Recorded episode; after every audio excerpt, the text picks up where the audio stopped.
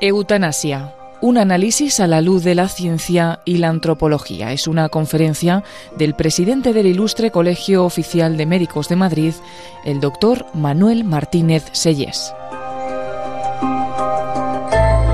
Fue impartida dentro del Congreso Católicos y Vida Pública, que tuvo lugar del 13 al 15 de noviembre de 2020, bajo el lema El momento de defender la vida.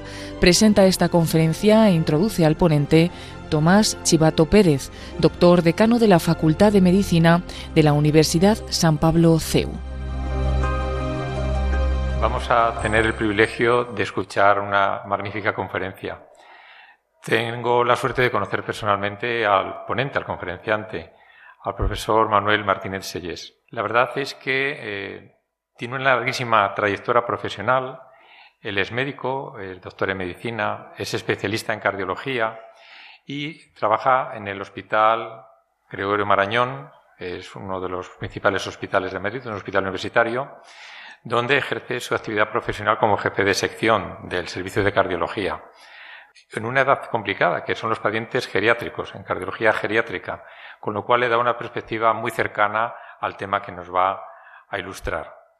Además de esa trayectoria extensa profesional en la asistencia, él es docente, él es catedrático de medicina y ejerce la docencia en la universidad, con lo cual sus alumnos tienen la fortuna de recibir una formación no solo técnica, sino también humanística, porque es una de las características del doctor Manuel Martínez Sellés. Entonces tiene la doble faceta, él es un científico, pero no ha olvidado la faceta humana. Y además de la asistencia y la docencia, también ejerce la gestión, la gestión universitaria y asistencial, eh, de tal forma que completa todo el espectro de un profesional de la medicina de este siglo XXI. Por si fuese poco, investiga. Pero si por eso eso fuese poco, es un hombre coherente, es un hombre coherente porque piensa muy bien lo que va a decir, lo dice y luego actúa. Y eh, nos decía nuestro premio Nobel eh, Ramón y Cajal que lo que no se escribe no existe y escribe libros. Escribe libros precisamente en defensa de la vida. Y precisamente el tema de la conferencia que va a tratar hoy es eutanasia, un análisis a la luz de la ciencia y de la antropología. Entonces, las palabras no se las va a llevar al viento porque están escritas en un libro y estoy seguro que Manuel, que además es flamante presidente del Colegio de Médicos de Madrid nos representa a todos y es un honor y un privilegio tenerle en este congreso, nos va a ilustrar de manera maravillosa. Don Manuel, cuando quieras. Bueno, eh, quiero empezar agradeciendo sus amables palabras y también eh, agradeciendo a la organización del Congreso la invitación para estar aquí hoy. Me hace mucha ilusión por todo lo que significa este Congreso y también porque efectivamente eh, es un momento en el que es particularmente necesario defender la vida.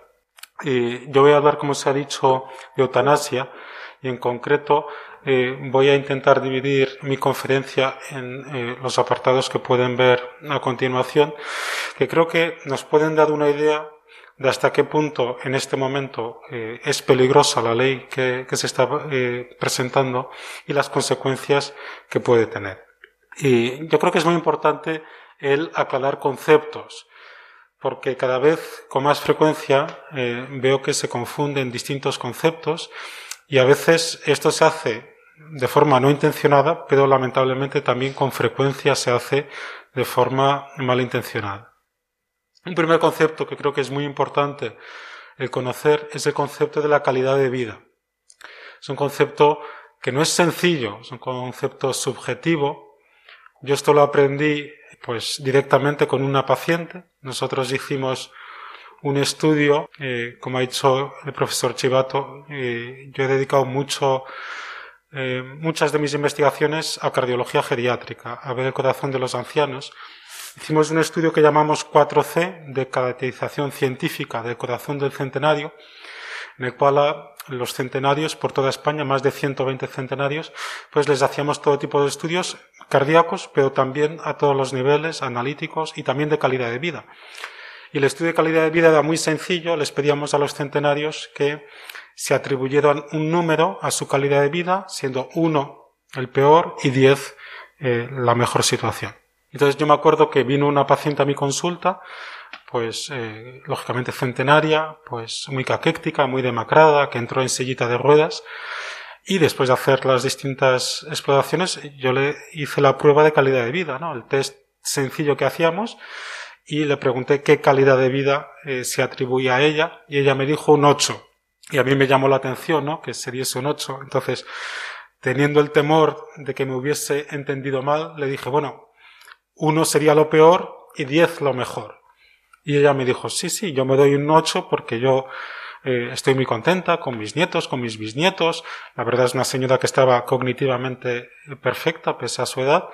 Y bueno, y esto me hizo reflexionar de hasta qué punto solo cada uno de nosotros sabemos la calidad de vida que tenemos. Y tampoco es sencillo, cuando tenemos un enfermo delante, saber la calidad de vida que tiene. Traía aquí eh, cuatro ejemplos de cuatro películas pro eutanasia y películas que defienden la vida. Y es muy importante el que seamos conscientes que la situación clínica de los enfermos es similar o, si acaso, y de hecho así es, es peor en las películas que defienden la vida, es decir, desde el punto de vista clínico, tienen una situación más avanzada los pacientes en las películas que defienden la vida. Las cuatro están inspiradas en situaciones reales y es interesante ver cómo ante una misma situación pues puede haber pacientes que lo vivan de una forma y otros pacientes que tienen esa misma situación que lo viven de una forma totalmente distinta. Pues yo pensaba, bueno, ¿y cuál sería la situación clínica más extrema? Más extrema.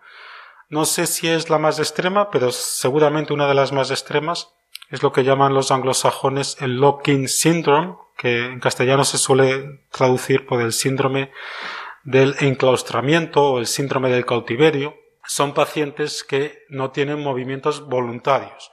Cuando es completo, es muy raro el completo, el parcial es más frecuente. Hay un personaje de un libro de Julio Verne que tiene este síndrome y solo consigue mover un dedo y moviendo el dedo es capaz de comunicarse. Y en una de las películas, pues hay un periodista francés que es Jean-Dominique Bobby, que él tiene un infarto cerebral y solo consigue mover voluntariamente un párpado. Y moviendo el párpado logra comunicarse. Y de hecho escribe él escribe o dicta moviendo este párpado el libro que es la escafandra y la mariposa que es eh, un libro muy recomendable y en el libro se basa eh, la película y básicamente lo que viene a decir es que su cuerpo es una escafandra pero que con su imaginación pues que es la mariposa él es feliz pero bueno, hay pacientes que tienen situaciones aún más extremas. Y los pacientes que tienen el síndrome del cautiverio completo no tienen ningún movimiento voluntario. Y hasta hace tres años nunca nadie había logrado comunicarse con estos pacientes, lógicamente porque no tienen movimientos voluntarios. Y hace tres años unos investigadores con técnicas de neurofisiología consiguieron comunicarse con ellos, porque resulta que cuando pensamos que sí, los cambios eléctricos que se producen en el cerebro son distintos que los cambios que se producen cuando pensamos no. Entonces, básicamente lo que hacían era a los pacientes les hacían preguntas y ellos pensaban sí o no y de esta forma conseguían contestar a las preguntas. ¿no? Es gracioso que uno de ellos no quería que su hija se casase con el novio y se lo preguntan 20 veces y las 20 veces piensa no y aún así la hija luego se casó con el novio. ¿no? Bueno, pero esto por decir que fueron capaces de verdad de comunicarse con estos pacientes de forma clara. Y a mí lo que más me llama la atención del artículo, el artículo es un artículo complejo porque habla de todos estos procedimientos neurofisiológicos, pero llama la atención que de los cuatro pacientes, cuando eh, les preguntan cómo ven ellos su situación, los cuatro contestaron que se veían felices pese a estar en esta situación clínica tan extrema. ¿no? Lo digo para que no prejuzguemos situaciones que a veces vemos, los que somos médicos, es verdad que vemos pacientes con situaciones muy avanzadas, pero que no prejuzguemos la situación que tienen. De hecho, si nos vamos a la definición de la Organización Mundial de la Salud de lo que es la calidad de vida, esa definición refleja esto, que es un concepto pues muy subjetivo, pues que habla de felicidad, de bienestar, de satisfacción, de sensación positiva. Claro, la definición de la Organización Mundial de la Salud nos dice que es la percepción que tenemos de nuestro lugar en la existencia. Claro, esto es que es muy, muy subjetivo. Y que además, claro, eh, entra ahí eh, el contexto que tengamos, no solo de la situación de salud, sino también de nuestra cultura, de nuestros valores, qué objetivos tenemos, qué expectativas tenemos. Entonces, es importante que solo uno puede decir la calidad de vida que tiene. Es un concepto muy amplio y muy, muy subjetivo. ¿Qué es lo que sucede? Que cada vez con más frecuencia se está usando de forma distorsionada, como si hubiese un umbral a partir del cual, pues, una situación como que no tuviese suficiente calidad como para que esa persona estuviese en condiciones de seguir viviendo. No solo eso, a mí lo que me parece más grave es que se confunde la calidad de vida con la dignidad, que son dos conceptos que son distintos. La dignidad humana es intrínseca a toda persona, todos nosotros, simplemente por el hecho de ser seres humanos, tenemos una dignidad máxima que nadie nos puede quitar. Y de hecho, la Declaración Universal de los Derechos Humanos se basa en eso. Se basa que todos tenemos la misma dignidad. Y por muy discapacitado que sea un paciente o por muy avanzada que sea una enfermedad, esa persona siempre tendrá una dignidad máxima. Y olvidarse de este principio por visiones dramáticas de situaciones de minusvalías profundas, etc., pues nos hace ir hacia una situación peligrosa que alguien pues pudiese poner un, un, control para ver hasta qué punto la situación de un determinado paciente seguiría siendo digna o no y por lo tanto todos tenemos esta dignidad máxima. Pero sí es cierto que enfermos con situaciones avanzadas pueden no percibir, pueden no percibir esta dignidad, aunque todos la tenemos. Pero también a mí me parece interesante, con los estudios lo que han mostrado es que la dignidad que percibe el enfermo depende poco de su situación clínica. O sea, uno tendría que pensar, bueno, pacientes que tengan situaciones muy avanzadas a lo mejor perciben menos esta dignidad que, insisto, todos tenemos. Pues no. Lo que se ha visto es que ante situaciones clínicas similares hay pacientes que sí perciben su, su dignidad y pacientes que no la perciben. ¿Y de qué depende? Pues depende mucho del entorno. Depende de los médicos, de las enfermeras que están con estos pacientes. Si el paciente nota, pues que los médicos, las enfermeras le están cuidando, que la familia va a verle, que hay una preocupación, que hay un diálogo, que somos compasivos, pues ese paciente se va a percibir como digno. Mientras que si un paciente lo que nota es que el sistema sanitario le abandona, que la familia no va a visitarle, ese paciente, aunque tiene una dignidad máxima como todos tenemos, pues no la va a percibir. Y esto es importante porque es una llamada de atención que todos tenemos que tener hacia los pacientes, sobre todo aquellos pacientes que tienen situaciones avanzadas. Bien, y ya entrando de lleno en el tema de la eutanasia. Como decía antes, hay mucha confusión terminológica, no solo entre la opinión pública, entre nuestros dirigentes, pero es que también entre los profesionales, y esto a mí me parece particularmente grave. Por lo tanto, necesitamos formación y necesitamos clarificar conceptos. Bueno, eh, aquí tenemos el hándicap que ya la palabra eutanasia etimológicamente significa algo que es muy distinto al significado real, porque eutanasia significaría etimológicamente buena muerte. Eh, yo todas las definiciones que voy a dar son de la Organización Mundial de la Salud, no porque defienda a la Organización Mundial de la Salud, pero sí porque creo que son eh, definiciones universalmente aceptadas. Entonces, uno se va a la definición de la Organización Mundial de la Salud y lo que nos dicen es que la eutanasia es la acción del médico que provoca deliberadamente la muerte del paciente. Es decir, tenemos un paciente que está sufriendo y el médico, para evitar este sufrimiento, mata al paciente. Sería algo así como el homicidio por compasión. Esto es lo que significa la eutanasia. Por lo tanto, tiene que existir la muerte como objetivo buscado. Esto es muy importante porque luego, cuando tengamos dudas si una acción es eutanásica o no, ¿el objetivo buscado ha sido la muerte o no? Si el objetivo buscado es la muerte, ha sido eutanasia. Esto se puede hacer, se puede hacer de una forma activa, la eutanasia por acción, que sería pues inyectar un veneno al paciente, pero también se puede hacer por omisión, es decir, si yo a un paciente le niego la asistencia o la nutrición o la hidratación y lo hago con el objetivo de matarle, eso también va a ser eutanasia. Por eso digo que es muy importante saber cuál es la intención. Si la intención es quitar la vida, eso es eutanasia. Y por lo tanto, tiene que haber una acción, o como he dicho antes, también puede ser una omisión, que efectivamente, efectivamente cause o acelere la muerte. Si lo que yo hago no, no tiene una traducción de que el paciente se muera, eso nunca va a ser eutanasia. El sujeto sobre el que yo practico la eutanasia tiene que estar sufriendo. Más que nada porque si no sería un asesinato, ¿no? La eutanasia se supone que es porque quiero evitar un sufrimiento. Y tengo que tener esta doble intención. Por un lado, causar o acelerar la muerte y por otro lado, aliviar un sufrimiento. Se entiende, aunque como luego veremos, eh, no siempre es así, pero se entiende que es un sufrimiento importante. Bien, y aquí estaría también el concepto del suicidio médicamente asistido. Eh, que, aunque éticamente y moralmente pues hay pocas diferencias, sí es verdad que algunos países o algunos estados han legalizado el suicidio médicamente asistido y no han legalizado la eutanasia. La principal diferencia es que en el suicidio médicamente asistido el médico no mata al paciente. El médico hace una receta de un veneno, el paciente va a la farmacia, compra ese veneno, va a su casa, se toma el veneno y se suicida.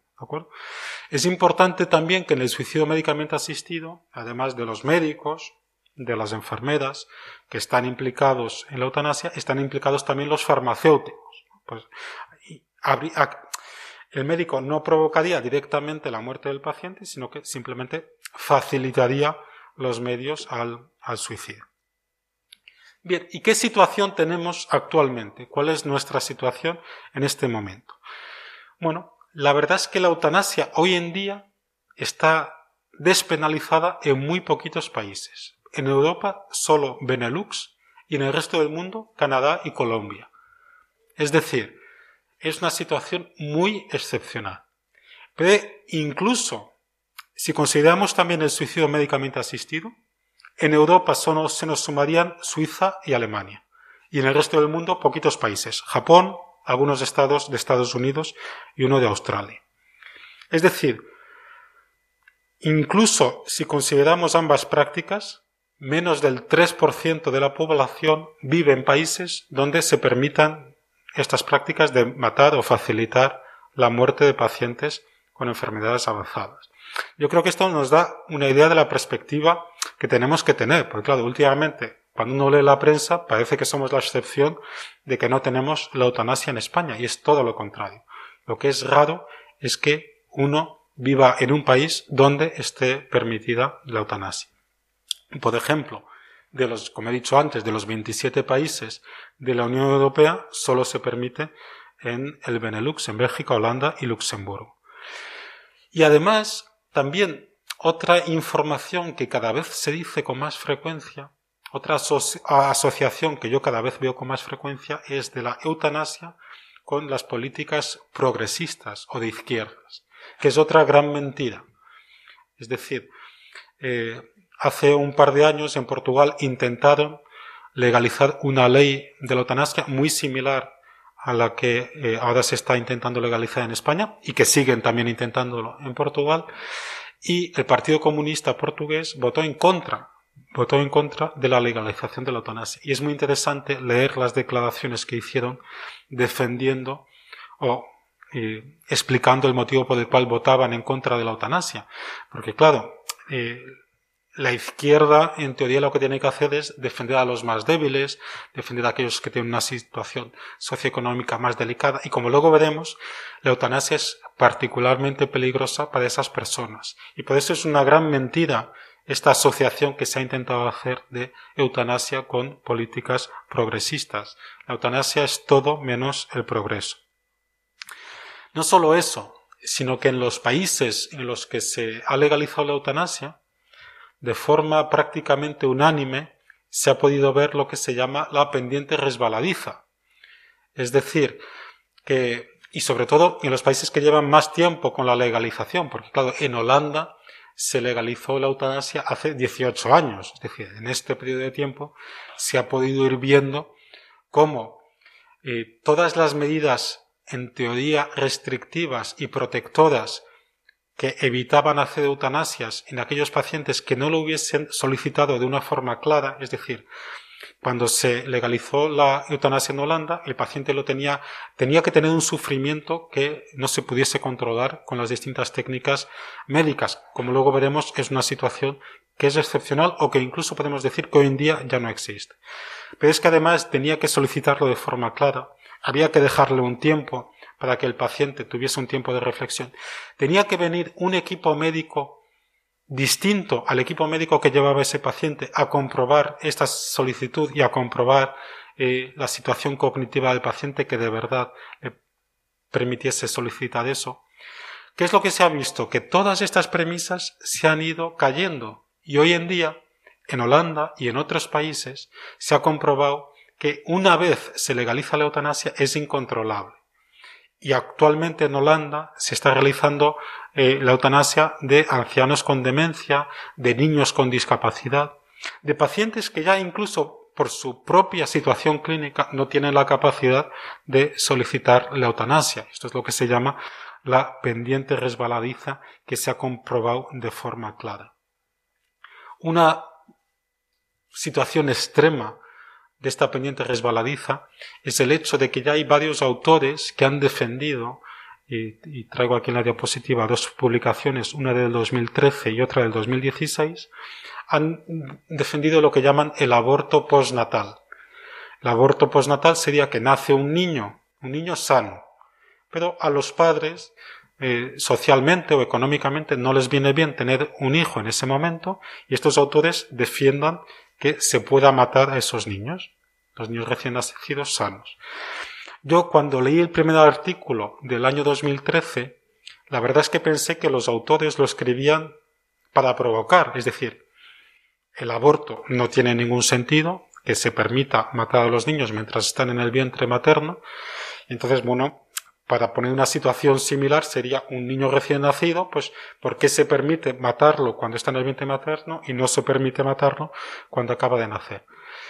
Pero no, porque estos autores recibieron muchas cartas en relación con este artículo y ellos de verdad se reafirmaron que no, no, es que ellos pensaban, defendían que se debía permitir matar a estos niños recién nacidos. Y en el 2016, el otro artículo que traigo aquí, pues básicamente es otro autor que defiende eh, nuevamente el infanticidio de los recién nacidos sanos y también además dice que los argumentos que presentamos aquellos que defendemos la vida eh, diciendo que eso es inaceptable, pues que a él no le convencen. Nos da una idea de hasta dónde se puede llegar en esta pendiente resbaladiza eh, por debajo, por así decirlo, al, inicio de la vida. Pero actualmente hay una propuesta de ley en Holanda que están intentando eh, sacar adelante, que es que cualquier individuo holandés con más de 70 años vaya a la farmacia con su DNI, yo tengo más de 70 años, y simplemente con eso le den un kit de suicidio para que pueda eh, suicidarse en su casa. ¿De acuerdo? nos da una idea de hasta qué punto podemos llegar a estas situaciones peligrosas de pendiente resbaladiza si se llega a aprobar la ley de la eutanasia. Es cierto que algunos, eh, pese a estas evidencias tan claras, pues siguen defendiendo que no hay pendientes resbaladizas. Además, la eutanasia tiene unas implicaciones económicas claras. Como se ha dicho en la presentación del Congreso, eh, tenemos actualmente un verdadero suicidio demográfico en Europa en general y en España de forma muy particular. Se calcula, de hecho, que en 20 años, si lo permite la pandemia, vamos a ser el país más envejecido del mundo.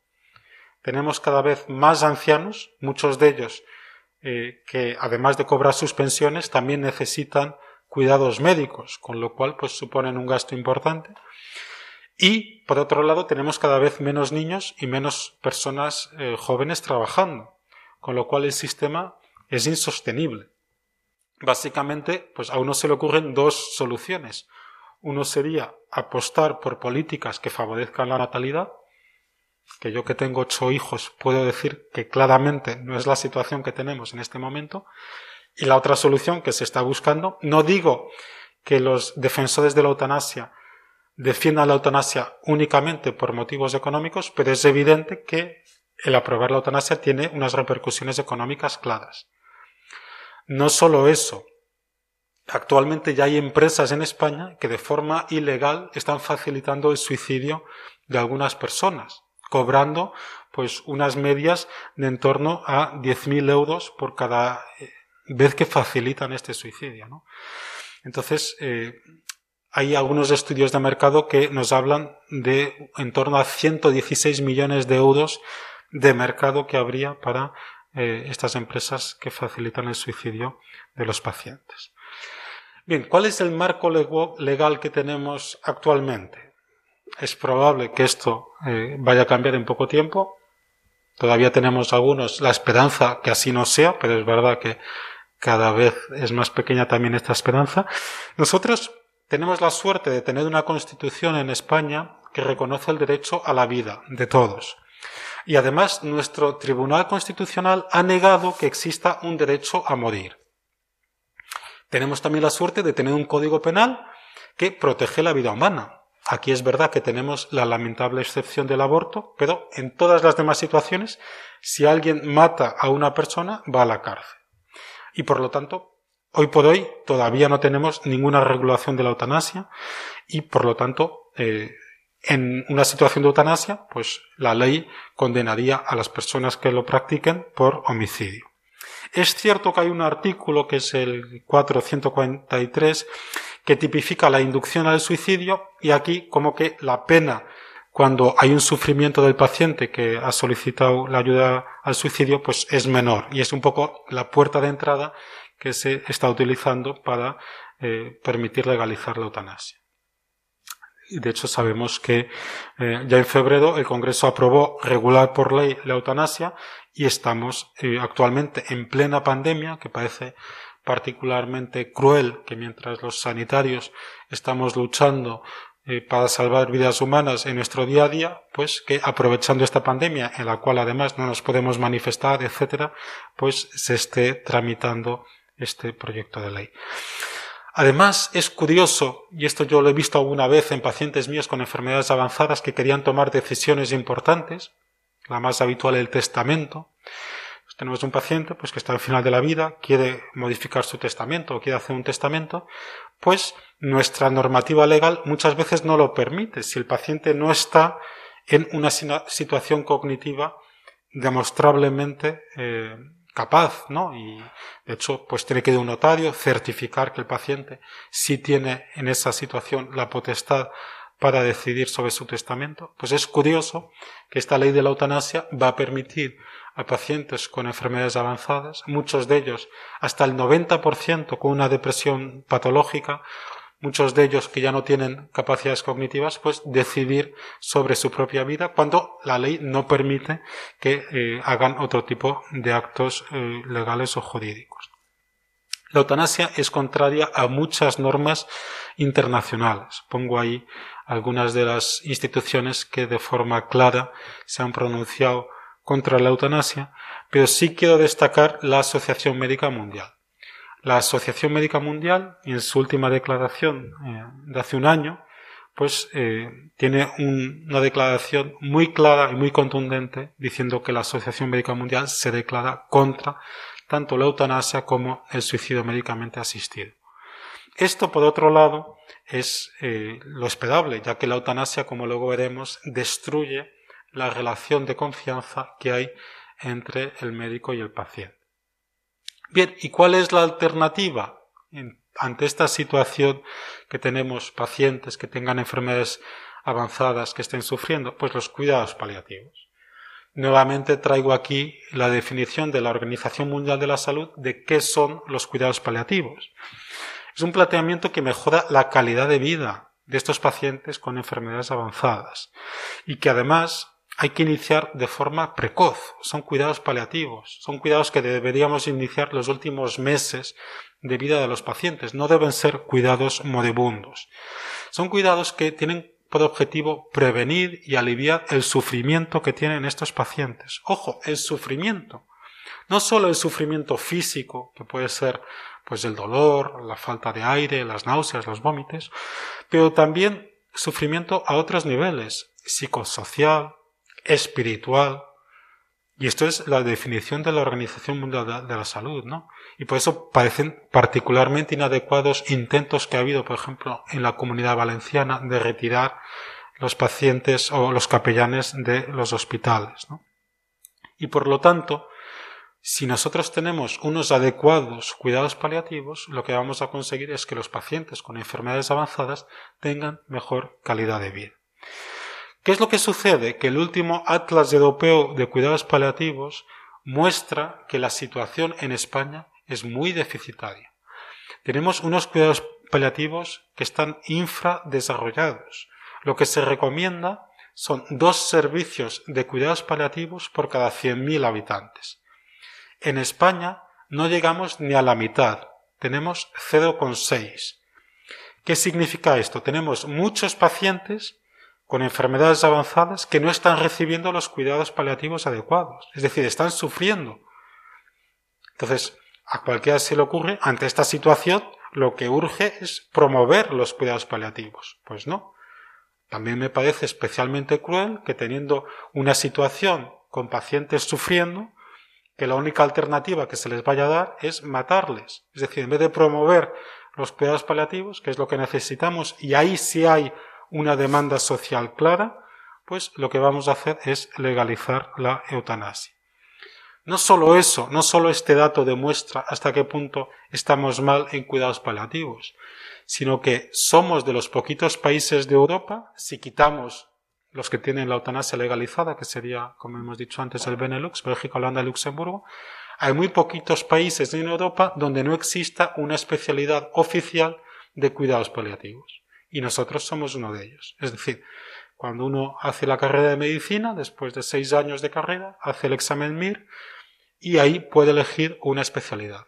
Yo, como se ha dicho, elegí cardiología, no podría elegir cuidados paliativos porque no tenemos esa especialidad oficial. Y además es importante conocer que en aquellas situaciones extremas en las que no conseguimos controlar los síntomas de los pacientes con enfermedades avanzadas, siempre tendremos una alternativa a la eutanasia, que es la sedación paliativa. ¿Qué es la sedación paliativa? Yo ya no tengo manera de controlar los síntomas que tiene el paciente, lo que voy a hacer va a ser usar sedantes, usar analgésicos, a un riesgo de que ese paciente pierda el conocimiento. ¿De acuerdo? Ahora bien, lo hago a las dosis mínimas para conseguir controlar los síntomas y cuando ya los controlo no sigo aumentando la dosis con el objetivo de matar al paciente. Y por tanto, la sedación paliativa no tiene nada que ver con la eutanasia. En la eutanasia el objetivo es matar al paciente, en la sedación paliativa el objetivo es controlar los síntomas. Y por lo tanto, en un lado tendríamos la eutanasia y en el otro tendríamos aliviar el sufrimiento con sedación paliativa. Mi experiencia es que cuando los médicos hacemos sedación paliativa, no solo la situación clínica del paciente no suele empeorar, sino que muchas veces mejora. Y esto yo lo he vivido personalmente, hacer sedación paliativa y ver que la situación clínica del paciente mejora, incluso podemos retirar la sedación paliativa. Ahora bien, también es cierto que en algunos casos, en mi experiencia de forma excepcional, pero también sucede, que cuando hacemos sedación paliativa, la situación clínica del paciente empeora y podemos incluso con la sedación paliativa acabar matando a nuestro paciente. Ahora bien, esa no era nuestra intención. Sería algo así como si yo prescribo un antibiótico, el paciente tiene una reacción alérgica pues muy fuerte y acaba muriéndose por el antibiótico que yo he prescrito. Evidentemente que esa no era mi intención, con lo cual si el paciente se muere como un efecto secundario no deseado, en el caso de la sedación paliativa, no hemos hecho nada fuera de la ética. Yo lo que persigo es el control sintomático.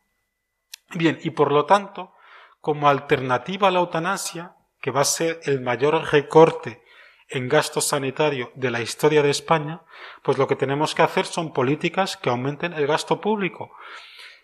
El gasto público en investigación, el gasto público en cuidados paliativos. Lo que necesitamos es una ley de cuidados paliativos que permita mejorar la situación deficitaria que tenemos actualmente. entonces, ¿qué es lo que es éticamente adecuado? Es decir, ¿qué es lo que hay que hacer? Pues lo primero es que a veces no es sencillo saber. Yo que he sido vicepresidenta del Comité de Ética Asistencial de mi hospital, pues a veces, y estando allí personas, todas eh, las que estaban en mi época con valores similares, etcétera, a veces discutíamos entre nosotros, ¿no? Creo que es muy importante saber que hay dos valoraciones distintas. Una es la valoración que hacemos los profesionales, la valoración que hace el médico. Es una evaluación objetiva que nos va a permitir saber si el tratamiento es proporcionado y por lo tanto lícito o si el tratamiento es desproporcionado y por lo tanto ilícito. Y esto solo lo puede decidir el médico, ni el paciente ni la familia tiene los conocimientos para saber si un determinado tipo de quimioterapia mejora el pronóstico específico del cáncer que tiene ese paciente. Pues hay que estudiar oncología para saberlo. Con lo cual, los pacientes y los familiares no deberían entrar en este ámbito de decisión. Es un ámbito de decisión del profesional. Si el tratamiento ha demostrado que mejora el pronóstico, es un tratamiento proporcionado y por lo tanto un tratamiento que podemos utilizar. Si el tratamiento no ha demostrado que mejora el pronóstico de pacientes que estén en una situación similar a esa, es un tratamiento desproporcionado y por lo tanto es un tratamiento ilícito, un tratamiento que nunca se debería utilizar. Por ejemplo, un médico nunca debería prescribir preparados homeopáticos porque no han demostrado que mejoren ninguna enfermedad y por lo tanto son ilícitos. Y aquí acabaría el papel del médico. Ahora bien, cuando yo le digo a un paciente, hay un tratamiento proporcionado que mejora su situación. El paciente tiene que valorar si ese tratamiento es un tratamiento que él va a poder tolerar o si es un tratamiento tan agresivo desde el punto de vista físico, psicológico, económico, social, que él no lo puede tolerar. Si el tratamiento es un tratamiento que al paciente no le supone algo muy excepcional que no pueda tolerar, sería un tratamiento ordinario. Y por lo tanto, si el tratamiento es proporcionado y ordinario, sería un tratamiento no solo lícito, sino también obligatorio, porque todos tenemos el deber moral de curarnos y de hacernos curar. Ahora bien, si el tratamiento que me están proponiendo como paciente es un tratamiento que, aunque sea proporcionado, aunque vaya a mejorar mi situación, yo creo que no voy a poder soportar porque me es muy agresivo, es un tipo de cirugía muy agresiva, es un tratamiento que me es muy costoso. Pues, si hay algún motivo, yo ese tratamiento lo puedo considerar un tratamiento extraordinario y por lo tanto ahí ya no sería obligatorio. Voy a poner un ejemplo. Nosotros tenemos pacientes con insuficiencia cardíaca avanzada que cada dos semanas, en una situación ya muy avanzada, tienen que ir al hospital a ponerse una infusión de un fármaco que mejora el funcionamiento cardíaco, cuyo efecto dura dos semanas. Y de esta forma mejoramos la calidad de vida de estos pacientes con insuficiencia cardíaca avanzada. Ante dos pacientes con la misma situación de insuficiencia cardíaca avanzada, cuando yo les propongo esto, tengo pacientes que viven cerquita del hospital, con lo cual no les supone nada ir cada dos semanas al hospital a ponerse esta medicación, pero también tengo pacientes que viven a lo mejor a 60 kilómetros del hospital, que no tienen quien les lleve, que el tener que ir cada dos semanas al hospital, pues en los últimos meses de su vida les supone un trastorno grande, que prefieren no ir a ponerse estas infusiones. Y los dos tienen la misma situación clínica. ¿De acuerdo? Y por lo tanto, el uso adecuado de las medidas terapéuticas solo sirve para un paciente en concreto y para un momento en concreto. Aquí no, no se puede generalizar. Hay que valorar los medios, el grado de dificultad que tienen los tratamientos, el riesgo. Hay tratamientos pues que suponen un riesgo importante para el paciente, aunque vayamos a obtener un beneficio. También, como he dicho antes, los gastos, la situación económica, la posibilidad de aplicación frente al resultado que esperamos. Bueno, evidentemente que es lícito a los pacientes proponerles cosas extraordinarias o extremas, e inclusiones en ensayos clínicos, de tratamientos experimentales, etc. Pero tampoco debemos pensar que existe un deber de agotar toda posibilidad de vida. Y en concreto, siempre será lícito contentarse con los medios habituales que la medicina puede ofrecer. Es decir, nadie tiene que estar pensando, yo tendría que haber ido a Houston a operarme, tal. pues siempre quedarnos con lo habitual, pues eh, es lícito. Y ya por último, quería decir unas breves palabras sobre la relación de eutanasia y medicina, que es a mí lo que más me preocupa. Lo primero, los médicos estamos mayoritariamente contra la eutanasia.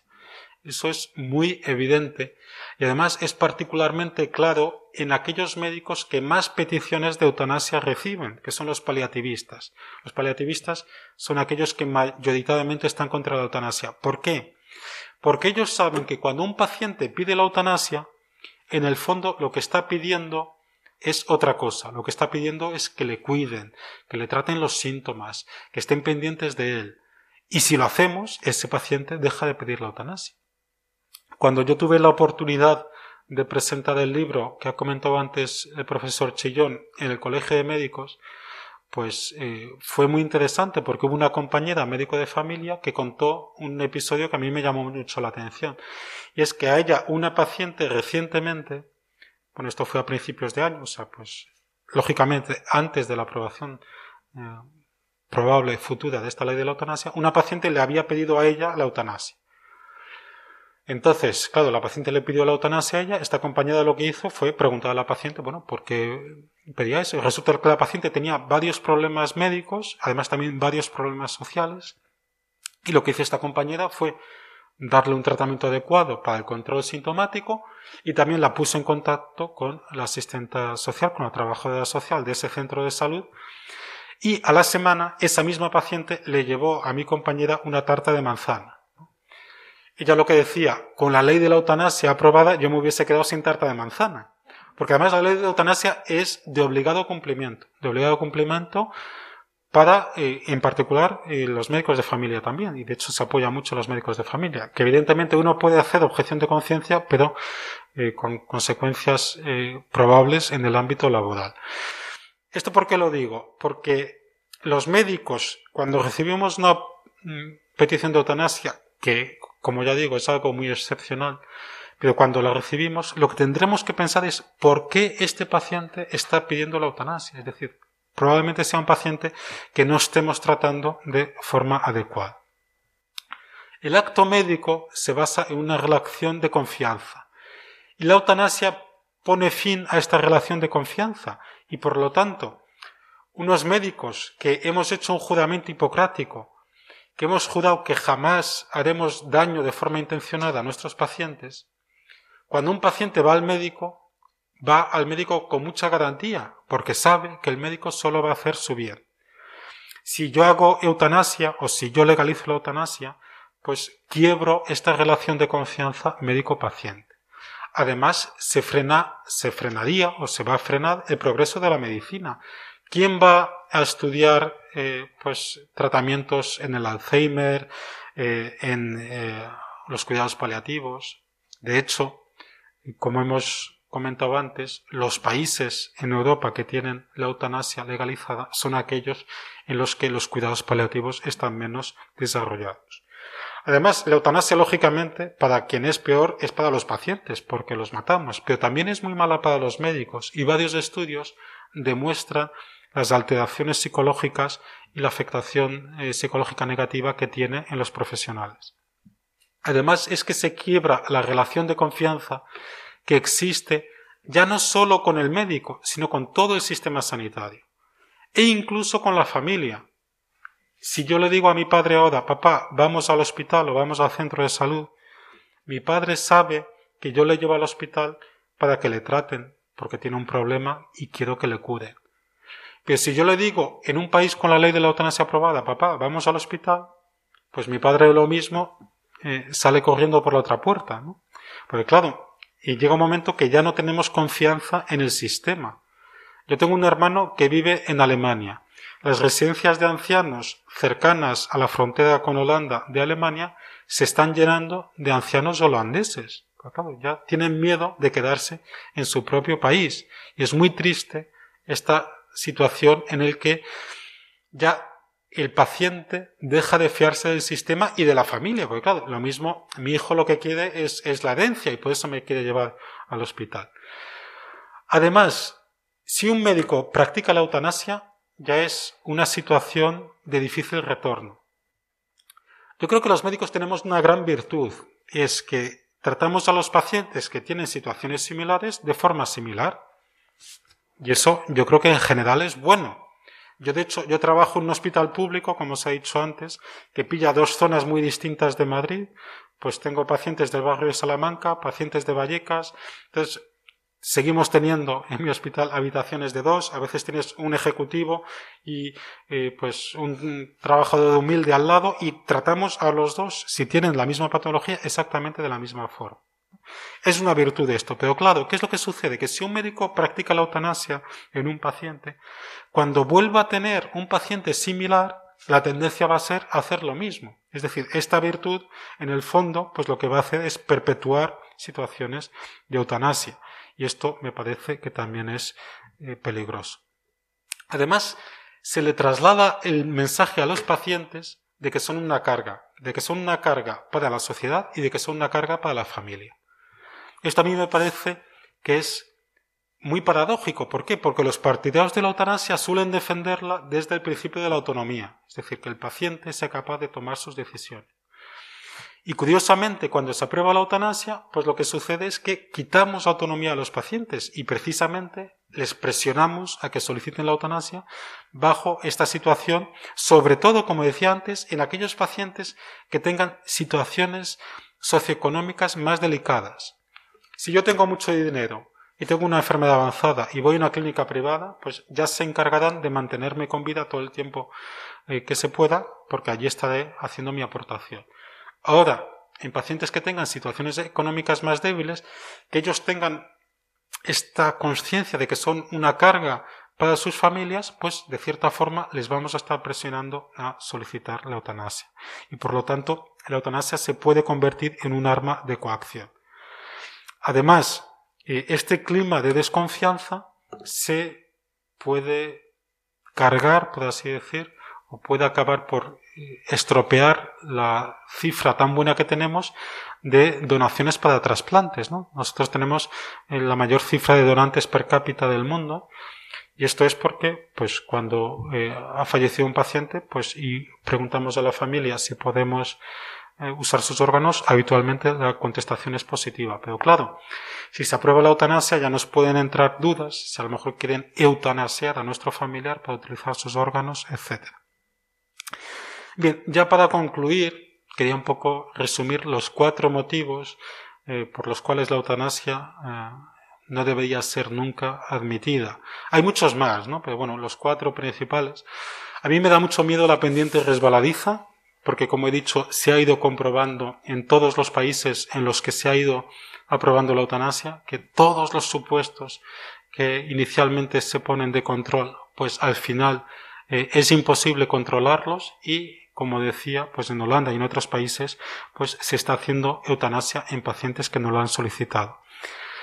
El tema de la falta de autodeterminación real es decir, cuando un paciente pide la eutanasia, simplemente ese hecho de pedir la eutanasia probablemente no signifique que ese paciente no está enteramente en sus cabales, pues que tenga algún tipo de depresión, que tenga algún tipo de psicopatología, que no esté en una situación cognitiva que le permita de verdad expresar este deseo de muerte.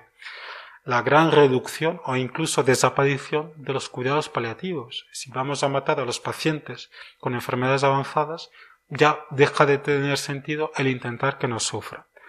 Y por último, y lo que a mí más me preocupa como presidente del Colegio de Médicos de Madrid, es la deformación del sentido médico. Es decir, la eutanasia destruye totalmente la integridad moral de la profesión médica.